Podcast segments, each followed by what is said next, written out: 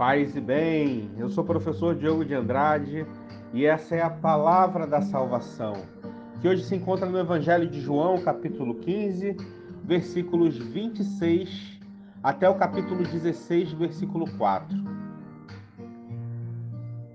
Naquele tempo, disse Jesus aos seus discípulos: Quando vier o defensor que eu vos mandarei da parte do Pai, o Espírito da Verdade que procede do Pai, ele dará testemunho de mim. E vós também dareis testemunho, porque estás comigo desde o começo. Eu vos disse essas coisas para que a vossa fé não seja abalada.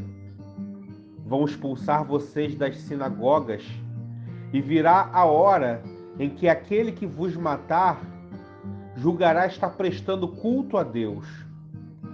Agirão assim porque não conhecem e nem conheceram o Pai, nem a mim.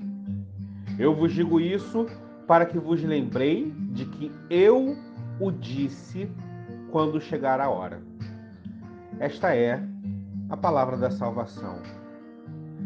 Minhas amadas irmãs, meus amados irmãos, a nossa mensagem de hoje tem como tema uma fé inabalável. E nós extraímos esse tema do capítulo 16, versículo 1 de São João. Eu vos disse essas coisas para que a vossa fé não seja abalada. Que coisas Jesus disse? Jesus disse que nós receberemos um defensor. E disse que nós seremos julgados, traídos, ameaçados, condenados, violentados. E fica a pergunta: essas coisas podem nos separar do amor de Deus? As privações, as dificuldades podem nos separar do amor de Deus? E isso nos lembra a palavra de São Paulo em que ele justamente questiona o que pode nos separar do amor de Deus. São Paulo, lá na carta aos Romanos, capítulo 8, diz: Se Cristo está em vós, o corpo, na verdade, está morto por causa do pecado, mas o espírito vive por causa da justiça. E ele diz que nós não somos devedores da carne. Por isso não devemos viver segundo a carne. Uma vez que nós não recebemos o espírito de escravidão. Ele diz que o Espírito Santo, ele mesmo testifica com o nosso espírito que nós somos filhos de Deus. E se nós somos filhos de Deus, nós somos herdeiros. E se somos herdeiros de Deus, somos co-herdeiros de Cristo. Logo, se com Ele nós padecermos, com Ele nós seremos glorificados. Por isso não podemos ter medo das perseguições. No início da igreja, as perseguições elas eram literais. Os cristãos eram caçados como se fossem bichos eles eram mortos em circos. Eles eram jogados nas arenas para os leões os devorarem. Eles eram flechados, apedrejados. Mas o tempo se passou, o tempo passou e no ocidente o cristianismo ele se tornou padrão, a religião padrão. Mas não é por isso que a perseguição deixou de existir. Porque a perseguição ela deixa de ser uma perseguição física, embora em muitos lugares do mundo a perseguição ainda seja assim. Mas pensando na nossa realidade aqui de Brasil, de América, de mundo ocidental, a perseguição ela se dá porque a nossa vida ela ficou sujeita à vaidade, ficou sujeita àquilo que é vão, aquilo que é vazio, aquilo que não preenche. E isso é obra do inimigo, isso é obra do demônio. Nos encher de nada, nos encher de vazio. Tal a sensação ao passar um dia inteiro deitado, consumindo produtos de televisão, séries, séries, séries, jornais que não trazem boas notícias, só desgraça, desgraça, desgraça. De modo que talvez na nossa geração nunca tenha sido tão verdadeira a palavra que São Paulo diz de que toda criação geme e está juntamente com dores de parto até agora. Dores de parto.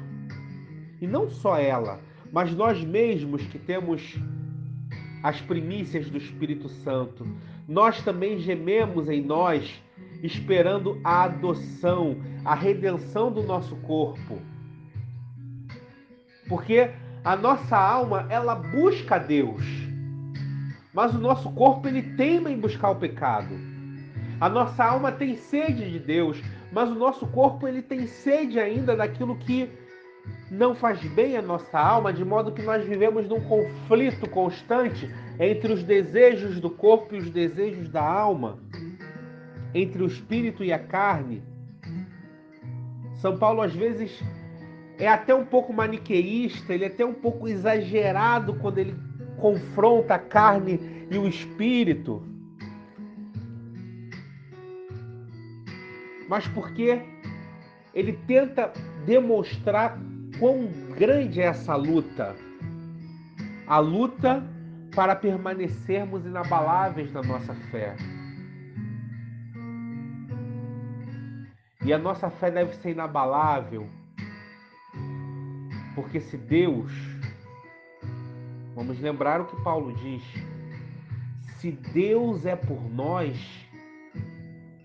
quem será contra nós?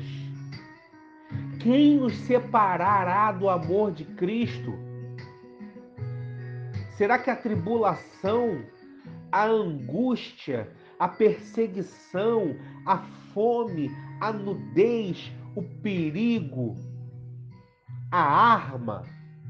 Será que isso pode nos separar do amor de Deus?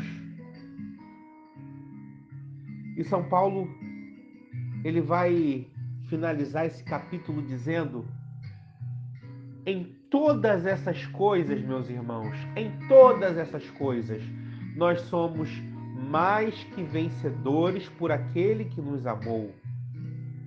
Porque nem a morte, nem a vida, nem os anjos, nem os principados, nem as potestades, nem o presente, nem o futuro, nem a altura, nem a profundidade, nem alguma outra coisa criada nos poderá separar do amor de Deus que está em Cristo Jesus, o nosso Senhor. Tome isso como verdade para a sua vida. Nada, nada, nada pode separar você do amor que te libertou, do amor que te criou, do amor que te santificou. Nada. Tome essa verdade para a sua vida e diga isso para si mesmo em oração. Senhor, não permita que o mal me arrebate da tua presença. Não permita, Senhor, que o mal me tire dos teus caminhos. Não permita, Senhor, que as inclinações do meu próprio corpo sejam um impeditivo para eu fazer a tua vontade. Não permita, Senhor. Faça a sua oração hoje. Faça a sua oração hoje pedindo ao Senhor o dom da perseverança perseverança nos bons propósitos, a perseverança no desejo de fazer o bem, a perseverança no desejo de ser mais médico do que juiz. Peça ao Senhor hoje, Senhor, dá-me a graça, dá-me a graça de deitar óleo sobre as feridas dos meus irmãos. Por isso, Senhor, unge-me com a tua graça. Amém. Compartilhe essa palavra com os seus contatos, compartilhe essa reflexão com seus amigos, com suas amigas. Não há ato de caridade maior do que você levar os que estão sofrendo a palavra de esperança, a palavra de salvação. Seja você um agente transformador de vidas, compartilhe esse nosso ministério com todos aqueles da sua lista de contato.